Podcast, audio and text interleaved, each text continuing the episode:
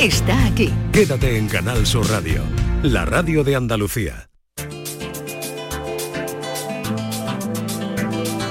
En Canal Sur Radio y Radio Andalucía Información, Destino Andalucía, con Eduardo Ramos. ¿Qué tal? Muy buenas. Este fin de semana se celebra en Sierra Nevada el Campeonato del Mundo de Snowboard. por ello vamos a visitar la estación de esquí granadina y contarles cómo afecta turísticamente este evento a la estación y a este destino único en Andalucía.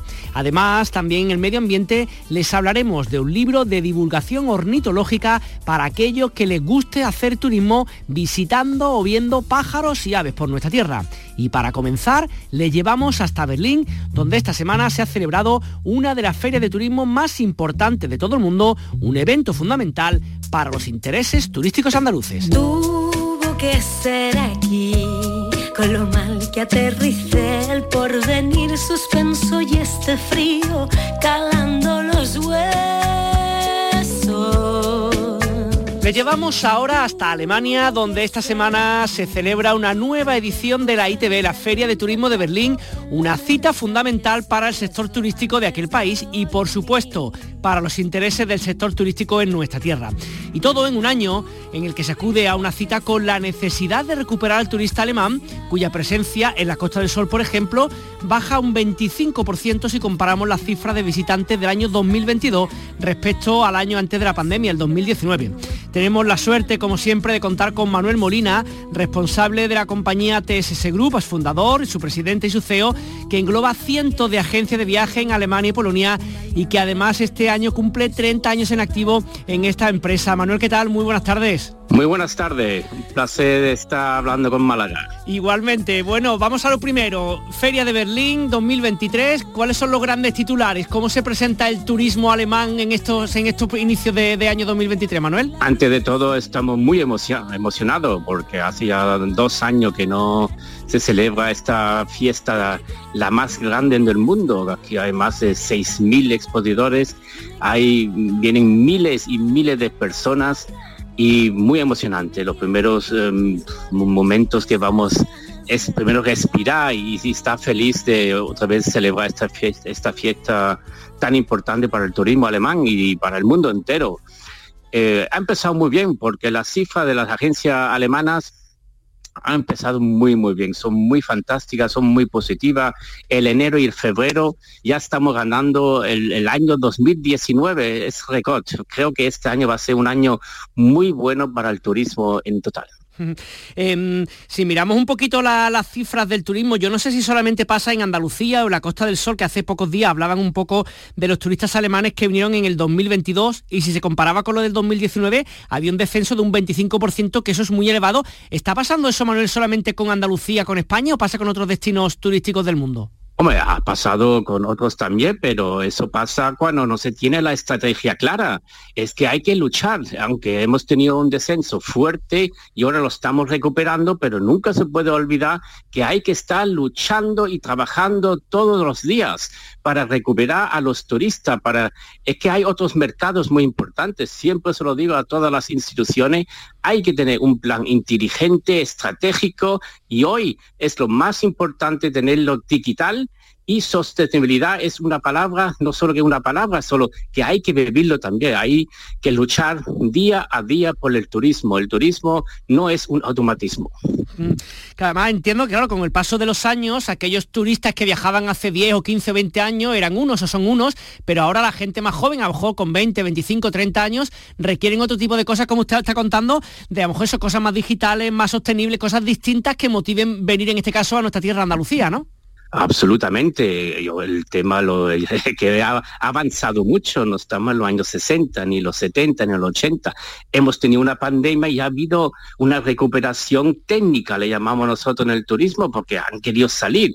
Este año ya es un poquito diferente, aunque es muy potente. Tenemos una potencia grandísima que quieren viajar mucho, pero ya están pensando a dónde vamos, qué vamos a hacer, qué vamos a ver y porque también por, la otra parte los precios han, han subido un 30, un 40%. Ahí con más razón el turista va a pensar qué aporto yo a la sostenibilidad y qué camino de etiquetación voy yo haciendo la reserva para Andalucía o para Málaga o para otros destinos. Y ahora mismo estamos muy felices porque están haciendo mucha reserva, pero también vemos que con, con menos pasajeros, eso significa que menos pasajeros están pagando más y están llegando a esas eh, cifras tan interesantes, pero vemos que también hay un lado de, pasajeros que no hacen la reserva por temas económicos.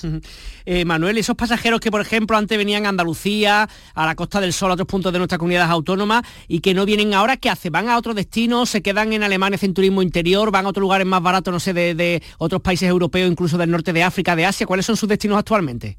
Ahora mismo, si vemos el ranking de los destinos que estamos vendiendo nosotros en nuestras 1.800 agencias de viaje, que quiero corregir un poco, tenemos 1.800 agencias de viaje en Alemania, ahora mismo empezamos con las Baleares y entonces ya empieza Egipto, Turquía y entonces viene España, el número 4, pero España tiene un volumen muy, muy alto y creo que en los próximos meses va a recuperar mucho, pero sí, están ahora mismo por los precios. Una de las cosas que decía Manuel, para que el turismo vuelva, digamos, a nuestra tierra, a España, Andalucía o a la Costa del Sol específicamente, habla de la sostenibilidad.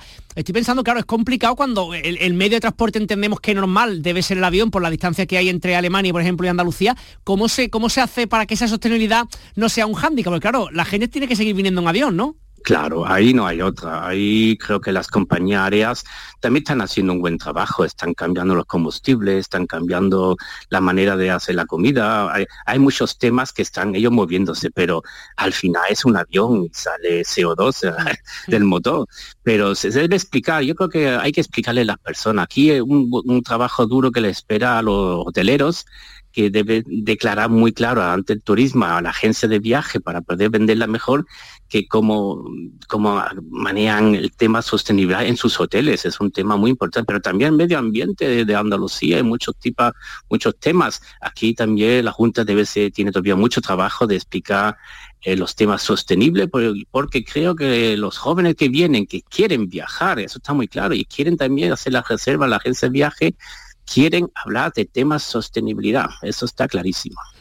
Y también, volviendo a lo que ha dicho antes, que eso terminamos, el tema de la digitalización, otra cosa importante, ¿eso qué significa? ¿Que las personas, los viajeros con el móvil puedan gestionar todo su viaje o, qué hablamos cuando no hacemos referencia al tema de la digitalización, Manuel? Hombre, pues cuando nosotros fundamos, fundí en 2001, fundé el tema eh, multicanal y hoy se está viviendo el sistema multicanal. No es solo hacer una reserva en el móvil, sino también que te den los datos que necesitas. Es que en el momento que tú has hecho la reserva en el hotel ya te debe llegar el check-in en el, en el móvil, que tú puedas ir, ya sepas el número de la habitación, que sepas lo que te va a esperar, que debes saber cómo está el tiempo, que debes saber cómo está la habitación, debes saber en qué asiento del vuelo va a estar. Y debe ser un, proceso único en el, en el ticketing. Digital no es solo ver una película o ver una cosa en el móvil, sino es todo el proceso que tú vas a hacer en, en tus vacaciones debe estar ya lo debes encontrar en tu móvil y debe estar, los destinos deben ser digitales, debes saber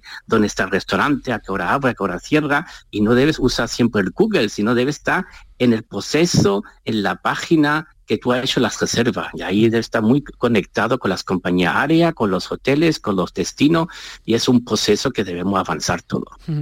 Que por cierto, estos días en Andalucía ya hemos salido de la lluvia, casi saliendo del, del, del invierno, ¿no? Con veintipico grados. Creo que el tiempo por ahí está un poco distinto, ¿no, Manuel?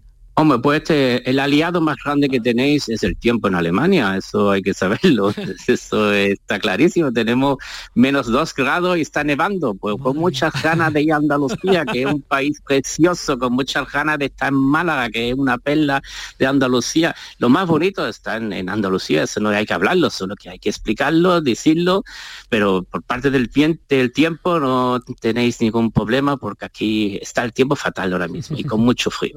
Pues Manuel Molina, fundador, presidente y CEO de TSS Group, muchísimas gracias como siempre por atender el micrófono de Canal Sur Radio. muchísimas gracias y un gran saludo a todos los andaluces y los malagueños. Muchas gracias. Turismo, viajes, ocio, excavadas. Destino Andalucía. Este fin de semana, 11 y 12 de marzo, se disputan dos pruebas de Copa del Mundo de snowboard en Sierra Nevada. La pista coincide, salvo pequeñas modificaciones en la salida y la curva previa a la línea de meta con la que acogió la Copa del Mundo del año 2020. Las dos pruebas se van a desarrollar en el área de Loma de Dirar con una pista donde habrá seis curvas peraltadas, tres saltos y siete zonas bacheadas. Sin duda, un gran reclamo para un lugar como Sierra Nevada, que si siempre es de interés turístico para todo el mundo, este fin de semana seguro que lo será pues muchísimo más. Saludamos a Santiago Sevilla de Comunicación de Cetusa Sierra Nevada. Santiago, ¿qué tal? Buenas tardes. Hola, ¿qué tal? Buenas tardes. Bueno, todo preparado ya, imagino que ambientazo que tiene que haber este fin de semana ahí en Sierra Nevada, ¿no? Sí, la verdad es que se prevé un fin de semana muy animado, eh, no solo por la Copa, que ya es un reclamo en sí, sino por eh, el número de usuarios que habitualmente acceden a la estación en un fin de semana de marzo como este. Si te parece, empezar preguntándote un poco por el tema de lo que es la competición deportiva como tal. Eh, descríbenos un poquito qué es lo que se celebra este fin de semana, digamos allí, cuántos eh, deportistas va a haber, cómo va a ser un poco todas las pruebas. Bien, pues se celebran dos pruebas de, la Copa del Mundo de la disciplina de snowboard cross, que es una de las modalidades más espectaculares del snowboard, eh, con riders procedentes eh, de casi todo el mundo, fundamentalmente de Centro Europa, Estados Unidos, Australia, eh, también el equipo japonés. En fin, un evento muy potente que va a traer televisión en directo para una veintena de países de, todo el mundo, también en, territorio nacional a través de Andalucía Televisión, por ejemplo, en, territorio regional, Teledeporte, Eurosport. Bueno, un evento muy potente, probablemente el evento más importante de los deportes de invierno que se celebra esta temporada en España. Y bueno, la estación está preparada, han sido semanas de muchísimo trabajo, especialmente de los constructores de la pista, que es una pista muy especial. Eh, como el propio nombre de la disciplina apunta, snowboard cross, es algo parecido para que la gente nos entienda al motocross. Es una pista que, como describías al principio, tiene baches, tiene curvas, tiene peraltes, tiene saltos. Eh, y bueno, eh, ya en 2020 fue un éxito. También esta disciplina dentro del Mundial que celebró Sierra Nevada en el 17 también lo fue. Tenemos una larga trayectoria de, carreras de snowboard a nivel internacional siempre nos fue bien y esperemos que en esta ocasión no, sea una excepción. Eh, también hemos visto que Santiago, que la parte final del recorrido, ¿no? Con el área de meta va a estar muy próxima a la estación inferior de Telesías de Bonachil, donde estarán pues la grada y la zona de animación, que imagino que una parte estará la gente que quiera ir a ver la competición como tal, gente que va a seguir esquiando, que imagino que habrá mucha zona abierta, con lo cual se van a juntar las dos cosas, ¿no? el, público habitual más aquel que va acudiendo buscando este, esta competición de snowboard, ¿no? Sí, efectivamente. Además, siempre ha sido una obsesión por parte de Sierra Nevada que los eventos deportivos internacionales como este sean compatibles con, el esquí turístico para no interrumpir la jornada de esquí de nadie y que además, si quieren, eh, pueden acercarse a ver la carrera. Eh, esto es muy importante para, una estación como, como Sierra Nevada y simultáneamente se han puesto tickets, entradas específicas para no esquiadores, eh, para que los no esquiadores puedan acceder a través del, del Teresilla Jara, que arranca en la urbanización de Prado Llano y deja a los usuarios justo al lado de la meta. Y hay una pequeña grada en la que se podrán acomodar eh, y si no, como ocurre en cualquier otro evento de nieve alrededor de la raqueta de, meta, en el círculo donde está la, línea final del recorrido, se podrán ir eh, acomodando hay ambiente, tenemos la sensación de, que mucha gente se va a animar a ver una carrera que, que la meta podrá ser seguida eh, a través de una gran pantalla de televisión que ya hemos instalado en, en, la zona porque no hay visión directa completa de todo el recorrido, sí parcialmente, y sobre todo del tramo final, que es donde se deciden los ganadores y podrá verse perfectamente desde el área de metro. Que desde mi desconocimiento más absoluto, imagino que la preparación que tiene hecho, esto referencia ante un poco a la pista como tal, estoy pensando también en toda la parte de las cámaras y se va a retransmitir por tantos lugares, imagino que también voluntariado que habrá, el, el meneo de gente tiene que ser impresionante estos días por allí, ¿no, Santiago? Sí, sí, hay mucho movimiento, sobre todo en el área de Loma de Vilar, que es donde se sitúa el circuito de, de snowboard cross efectivamente ha habido mucho trabajo eh, durante casi todo el día, incluida la noche. En primer lugar, por parte de los constructores de la pista, eh, que es un equipo combinado entre maquinistas de, Sierra Nevada y dos maquinistas que ha enviado la Federación Internacional de Esquí para eh, perfilar, matizar, eh, ultimar el recorrido. Eh, es muy atractivo, así lo ha dicho todo el mundo que, que lo ha visto. Los primeros test por parte de los corredores también han sido muy positivos. Y, bueno, luego está la señal de televisión, que también es, complicada. Hay 13 cámaras a lo largo de todo el recorrido. Eh, con torretas eh, instaladas en un par de puntos especialmente espectaculares para no perder detalle. Y bueno, eh, aquellos que no puedan venir a Sierra Nevada este fin de semana pueden verlo a través de televisión. seguro será un, placer poder verlo. Santiago, ¿cómo ha ido un poco la temporada? Imaginamos que estamos ya, ¿no? Mitad de marzo, no sé si casi en el tramo final o más o menos, pero mirando un poquito este 2022-2023, ¿qué, ¿qué balance podemos hacer hasta este momento de Sierra Nevada? Bueno, ha sido una temporada, como todo el mundo sabe, dura en lo meteorológico. En Andalucía lo hemos sufrido especialmente, también en Sierra Nevada. Eh, no ha sido un invierno de mucha precipitación de nieve, las ha habido y afortunadamente nos han permitido, sobre todo desde hace más de mes y medio, ofrecer un dominio esquiable muy amplio con todas las zonas abiertas, prácticamente también todos los remontes. Eh, no nos ha ido mal para cómo ha venido la meteorología. Falta todavía el último tercio, último cuarto de la, de la temporada, a ver cómo se porta eh, la Semana Santa y el tramo final y hasta ver, a ver hasta dónde podemos llegar. Eh, la primavera siempre ha sido muy generosa con, con Sierra Nevada, se producen precipitaciones de nieve tal vez no previstas para una época del año como es la primavera, pero aquí siempre ha sido muy apreciado el esquí de primavera por la altitud y la orientación que tienen las pistas de Sierra Nevada. La nieve se conserva muy bien, mucho mejor que en otras estaciones de esquí. Y bueno, confiamos todavía en tener un, buen tramo final de, temporada a partir de, de la celebración de la Copa del Mundo de este fin de semana. Pues nada, Santiago, dentro de todo, que disfruté, que yo imagino cuando se está trabajando hay mucha tensión, porque dentro de todo se haga todo estupendamente, que, se pueda disfrutar y nada, aquellos que, podamos verlo en Andalucía Televisión y en otras pantallas que tú, que tú has dicho, pues lo veremos seguro y disfrutaremos de, este espacio. Eh, Santiago Sevilla, eh, eh, responsable de comunicación de Cetusa en Sierra Nevada, gracias por estar con nosotros y muchísimo éxito para este fin de semana. Muchísimas gracias a vosotros, un saludo. En Canal Sur Radio y Radio Andalucía Información, Destino Andalucía con Eduardo Ramos. Continuamos con más informaciones contadas de una forma un poquito más breve y siempre relacionadas con el turismo. El primer fin de semana de abril comienza una nueva edición de la Feria del Queso de Villaluenga del Rosario en Cádiz. Alicia Pérez, ¿qué tal? Muy buenas tardes. Muy buenas tardes. Pues fíjate que es la mayor feria de queso de Andalucía, como así lo certifica el número de visitantes, el número de kilos de queso vendidos o el volumen de negocio. Este 2023 este evento contará con la participación de unas 30 fábricas artesanales de las ocho provincias andaluzas que presentarán más de 100 variedades de quesos. Y acaban de finalizar las obras del centro para visitantes de la Geoda de Pulpí, una de las joyas naturales más destacadas de Almería y por supuesto de toda Andalucía. La Geoda de Pulpí acaba de estrenar este centro en la explanada superior a la entrada de la cueva. Esta infraestructura constituye un nuevo espacio en el que los visitantes disfrutarán de una recepción, la tienda con elementos oficiales, aseos y en el futuro una cafetería. Más de 200.000 personas han pasado ya por esta geoda y han podido disfrutar y contemplar las maravillas que se esconden bajo las montañas de Almería. Y Ronda es el pueblo más bonito de España según la inteligencia artificial.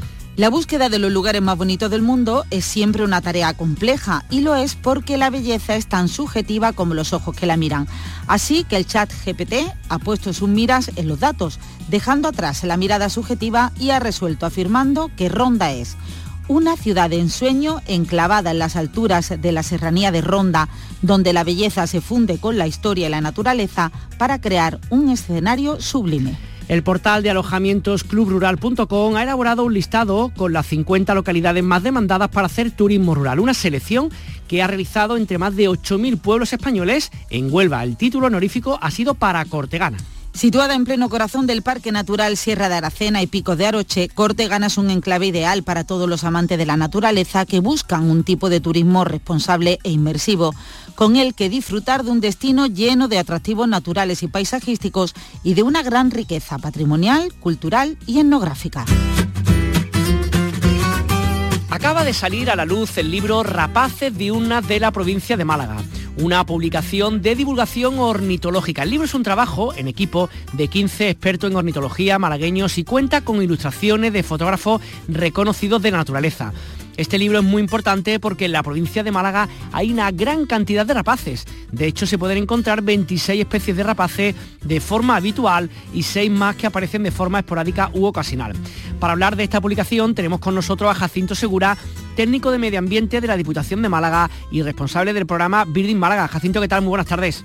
Hola, buenas tardes. Eh, ¿Por qué habéis elegido en concreto este tipo de aves? ¿Por algo en especial? ¿Porque os gustaba, llamaba la atención? ¿Por su presencia? ¿Por su que no haya tanta? ¿Cuál ha sido el motivo de hacer esto?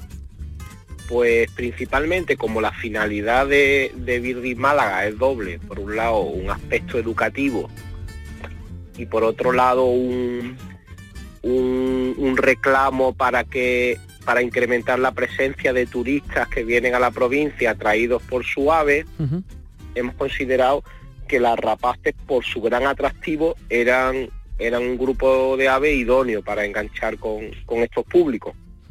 Oye, de las rapaces que, contáis en esta publicación, ¿cuáles son, digamos, las más habituales, las que se puede ver pues, bastante fácilmente en nuestra provincia y cuáles son casi una raya en el agua que es súper complicada encontrarse con ellas?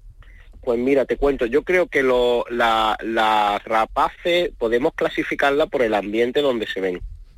Entonces, Málaga, al tener una provincia tan montañosa y con sierras tanto de interior como litorales, pues tiene una, unas buenas poblaciones de rapaces rupícolas, de rapaces que viven en roca, como el águila real, el águila pericera o el, halcón peregrino. Eso en las zonas de montaña. Luego en las zonas forestales, pues tenemos las aves que, crían en los árboles y, o bien cazan entre, entre las ramas o se salen a la zona abierta a cazar, como pueden ser los gavilanes, los azores, el águila culebrera, el águila calzada.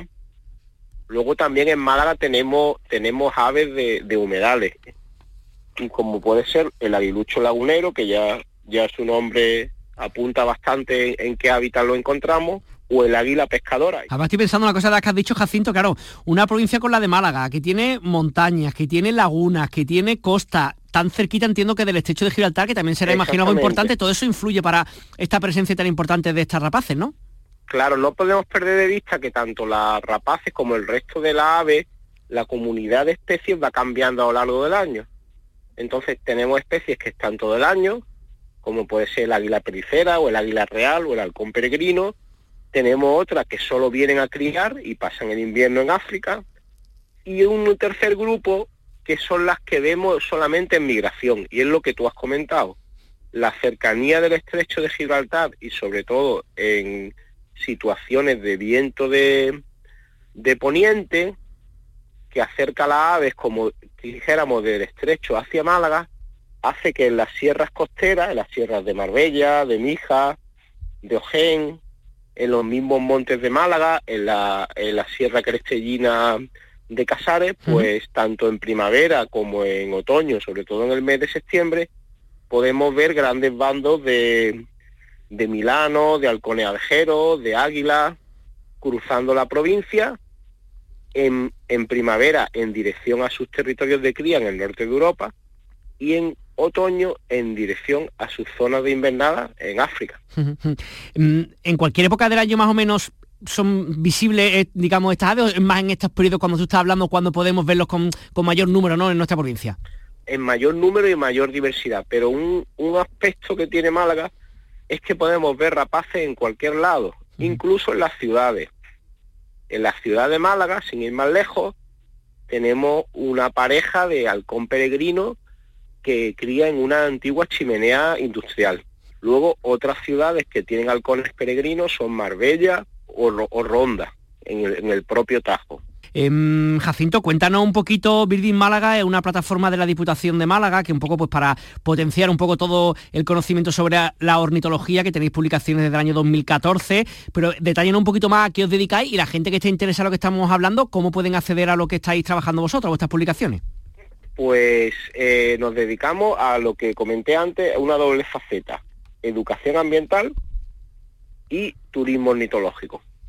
Entonces, eh, ¿Dónde podéis encontrarnos? En primer lugar, en nuestra página web, que tenemos información en varios idiomas de todas las aves que se ven en la provincia, con una ficha de cada uno, de los lugares para su observación, de las, de las publicaciones que hemos ido haciendo, que son todas gratuitas y son descargables en la página web, además de recomendaciones de sitios donde ver aves, vídeos de la ave, y también colgamos las actividades que realizamos cada año. ¿Cuáles son estas actividades? Pues son charlas, son talleres, presentaciones de libros, esa es un poco la, paleta de actividades. Y todas nuestras publicaciones son gratuitas y están a disposición de la persona que quiera acercarse a, la Diputación de Málaga a mm. recogerla. Eh, eh, Jacinto, tú que llevas muchos años con, esto, ¿cómo es el turismo ornitológico? Las, personas que acuden, a, que vengan a Málaga, pues de otros puntos de la provincia, de, Andalucía o del resto de España, incluso de, fuera, ¿qué tipo de perfil son los, que vienen a buscar un poco las aves de nuestra tierra? Pues mira, es un perfil muy interesante para el sector hotelero, porque un es un, es un grupo de, de alto nivel adquisitivo y cultural. Y son personas que no solo buscan eh, ver aves, sino que le, le, interesa ver paisajes bien conservados, le interesa comer y beber bien y les interesa y les interesa disfrutar un poco la, la cultura de, de, nuestra tierra. Suelen venir en los meses de primavera y otoño por la migración y en invierno porque para son la mayoría de estos turistas son extranjeros de, la zona del norte de Europa y sobre todo británicos. Para que te haga una idea, la Sociedad Británica de Ornitología tiene un millón trescientos mil socios. Toma ya. Qué montón, ¿no? Qué montón de gente, ¿no? Claro. Entonces, además, algunos de ellos son jubilados y tienen y tienen casa claro. tienen casa en la provincia. Entonces, ellos se vienen a, vivir a Málaga los meses de invierno y, suelen estar en su tierra más bien en verano. Pues nada, aquellos que estén interesados sobre rapaces una en la provincia de Málaga, le recordamos este libro que acaba de publicarse sobre las 32 especies de estas aves que se pueden avistar en Málaga. Jacinto Segura, técnico de medio ambiente de la Diputación de Málaga y responsable de Breeding Málaga, gracias por estar con nosotros y enhorabuena por el trabajo de difusión que hacéis. Muchas gracias a vosotros por darlo a conocer. Un saludo. Próximo destino, Andalucía. Fernando Ariza, director del programa local de ensayo que se emite en Canal Fiesta Radio, nos trae cada semana una propuesta musical que se celebra en nuestra comunidad autónoma. Fernando, muy buena, ¿qué nos trae esta semana? Hola Edu, ¿qué tal? Espero verte este sábado en el puerto de Santa María, en ¿eh? una localidad estupenda de por sí, para hacer turismo y también para disfrutar de buena música en la sala Milwaukee. Allí se va a celebrar el sábado, como te digo, un festival llamado Sonoras, en consonancia con esta semana en la que hemos celebrado el Día de la Mujer. Solo mujeres en el escenario, el grupo beleño Break the Senses, la cantante murciana Sara Zamora y la banda gaditana que estamos escuchando ya, que se llaman Far Out, que la forman Celia, Maite, Rosa y Vero y que tienen un repertorio basado en versiones de clásicos del rock, aunque poco a poco empiezan también a introducir temas propios.